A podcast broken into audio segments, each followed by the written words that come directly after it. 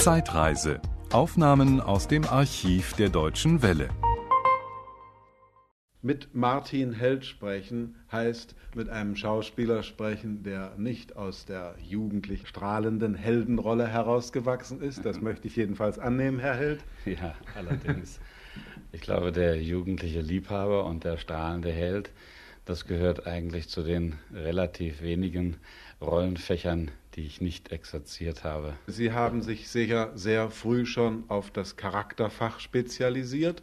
Und äh, welches war da Ihre erste, na, für Sie selbst irgendwie wesentliche Rolle gewesen? Das war äh, von Molière Possonjak auf Freiersfüßen. Und äh, unter Hilbert bekam ich dann eigentlich so das, was man so im Theaterjargon die sogenannte Durchbruchsrolle, also das war die Uraufführung vom Harras im Teufelsgeneral von Zuckmeier, das war damals in Frankfurt.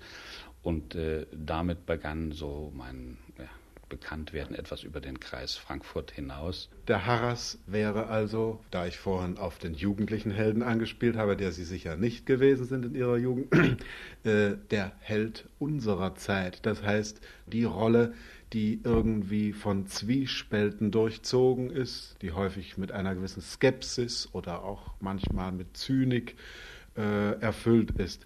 Äh, welches sind dann auf diesem Sektor Ihre wesentlichen Rollen gewesen? Welche sind Ihnen besonders leicht gefallen? Mit welchen mussten Sie sich auseinandersetzen?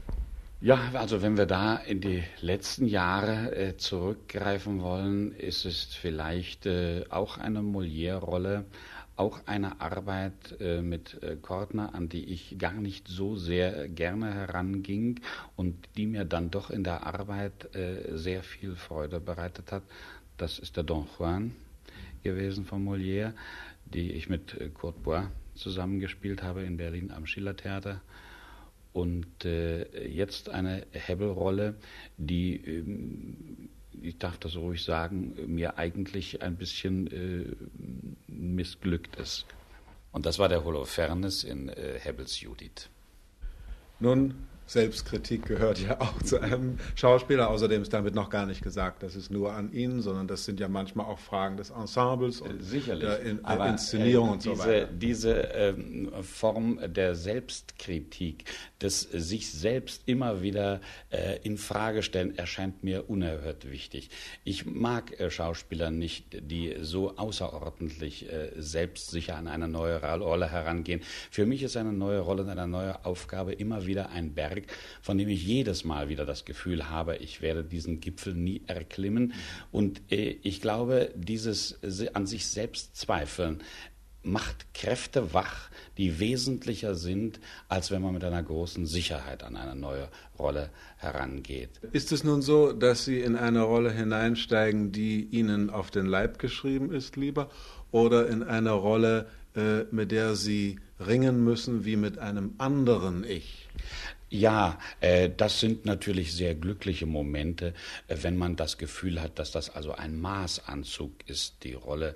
Wenn ich da also ein Beispiel auch aus meiner allerersten Berliner Zeit wählen äh, darf, die dann eine Durchbruchsrolle war, das war der Wehrhahn im Biberpelz zum Beispiel, der also äh, mich mit einem Schlag also bei der äh, Kritik außerordentlich schnell nach äh, vorne brachte dann vielleicht aus der letzten Zeit eine Rolle wie äh, Sternheims Hose, der Maske, der Maske. Das sind also Rollen, die also von vornherein äh, einem passen und die man sich nicht so sehr erobern und erkämpfen muss.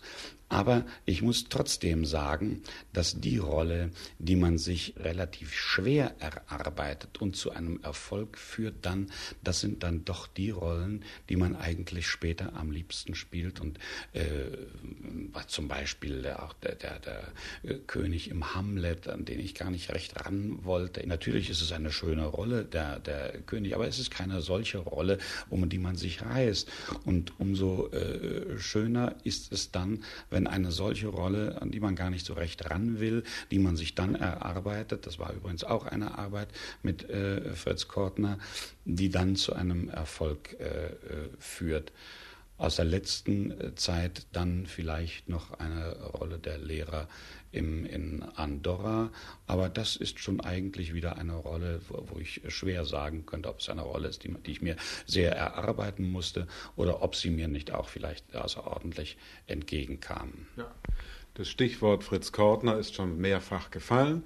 In München spielen sie jetzt, übrigens zum ersten Mal in München, äh, in Fritz Kortners Ehestück Zwiesprache die männliche Hauptrolle die äh, Uraufführung dieses Stückes hatte ich äh, Kortner versprochen, lange bevor ich auch nur eine einzige Zeile von dem Stück zu Gesicht bekam. Kortner hatte mir schon während unserer Arbeit zu Andorra äh, davon äh, gesprochen. Ich weiß nicht, wie weit das Stück damals schon auf dem Papier war oder wie weit es noch eine, eine äh, Idee nur von ihm war. Auf jeden Fall hatte er mir damals schon von dieser Rolle gesprochen und ich habe ihm damals äh, zugesagt, die das Stück aus der Taufe zu heben. Das ist eine Rolle, die mir äh, bei aller Problematik, die sie mit sich bringt, glaube ich doch sehr liegt. Es ist eine sehr farbige Rolle, die einen ziemlichen Bogen hat und das ist ja doch etwas, was für uns immer wieder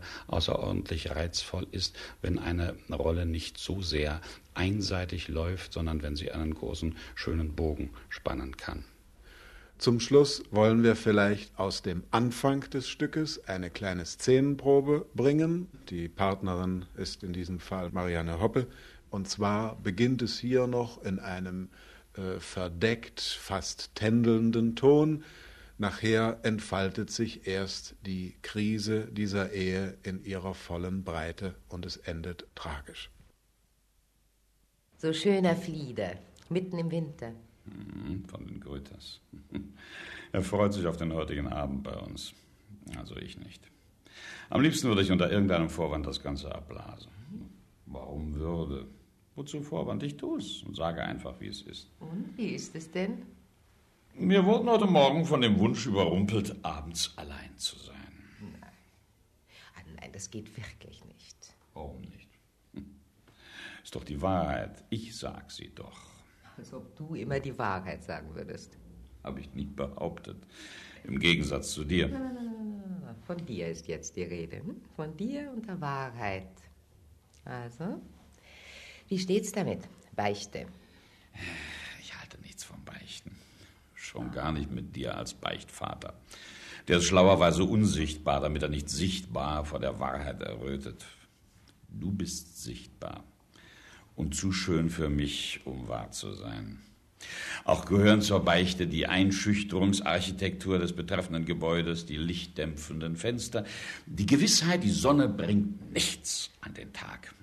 Die Wahrheit ist risikolos. Oh, ich verdunkle das Zimmer. Dunkelheit regt mich nicht zur Beichte an, eher zum Sündigen. Eigentümlicherweise hat mein Eheleben mit einer Nonne in den zehn Jahren nichts an Reiz eingebüßt. Das war ein Podcast aus dem Archiv der Deutschen Welle. Schön, dass Ihnen das Angebot gefallen hat. Empfehlen Sie uns doch bitte weiter. Deutsche Welle. Mehr unter dw.de.